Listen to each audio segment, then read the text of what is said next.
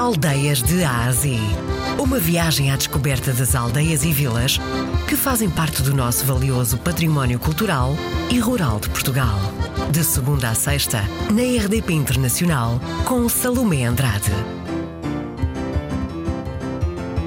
Medas fica na margem direita do Rio Douro, cerca de 20 km do Porto e eh, mesmo na albufeira da, da barragem de, de Costumo Ver.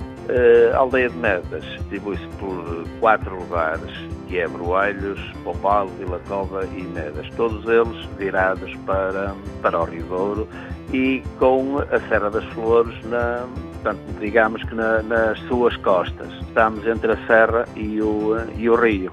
E, nós aqui eh, chamamos Medas, mas o que deveria ser era Medas. E, e a origem virá, eh, segundo rezam as lendas, de, das medas de trigo, do, do, milho, do centeio, que se faziam naquela uh, antigamente, e daí virá o nome de Medas.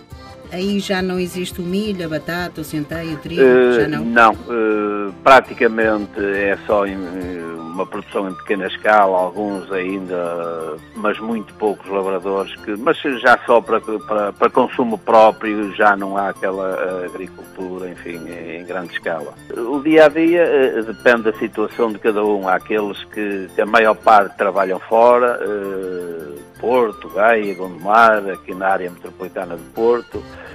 Depois temos já uma, uma, uma grande franja da população que está, que está enfim, aposentada e, que passam os dias, alguns, enfim, a, tra a, tratar da sua horta em casa e é assim que as pessoas aqui vão passando, digamos, o, os seus dias.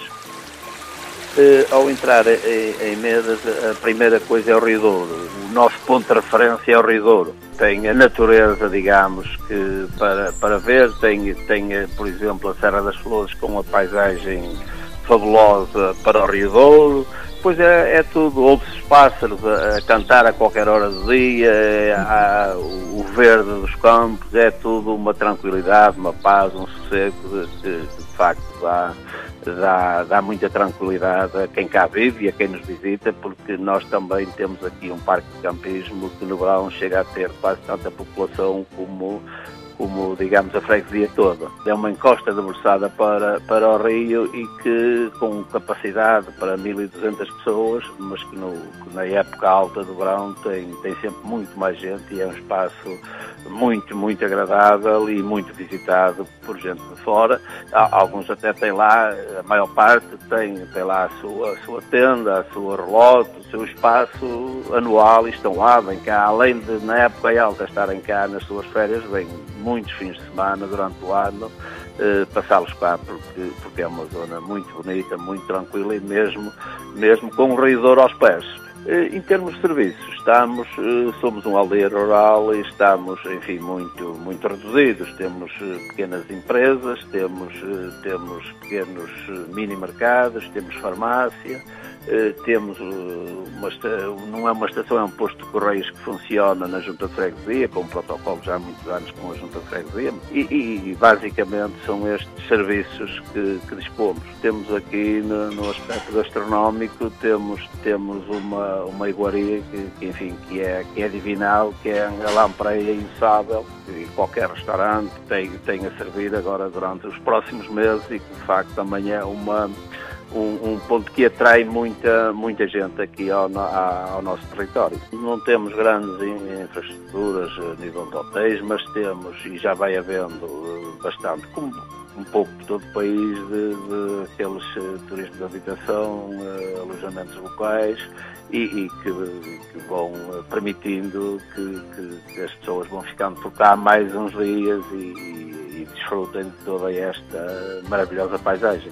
Última pergunta. Senhor Presidente, a que é que cheira a sua aldeia de Medas? Olha, cheira ao verde dos campos, há, e hoje eles não estão cultivados, mas há sempre aquela, aquela natureza. Por exemplo, hoje levantei-me, olhei para os campos que estavam a, em frente à minha janela e, e, vi tudo branquinho, aquela, aquela, o cheiro puro da natureza, eh, isso é, é a coisa melhor que, que pode, pode existir. Manuel José Santos Paiva, presidente da Junta de Freguesia da aldeia de Medas. Por lá pode comer e bem, pode passear e se quiser ficar por lá uns dias, tem um excelente parque de campismo. Hoje fomos para o Conselho de Gondomar, distrito do Porto.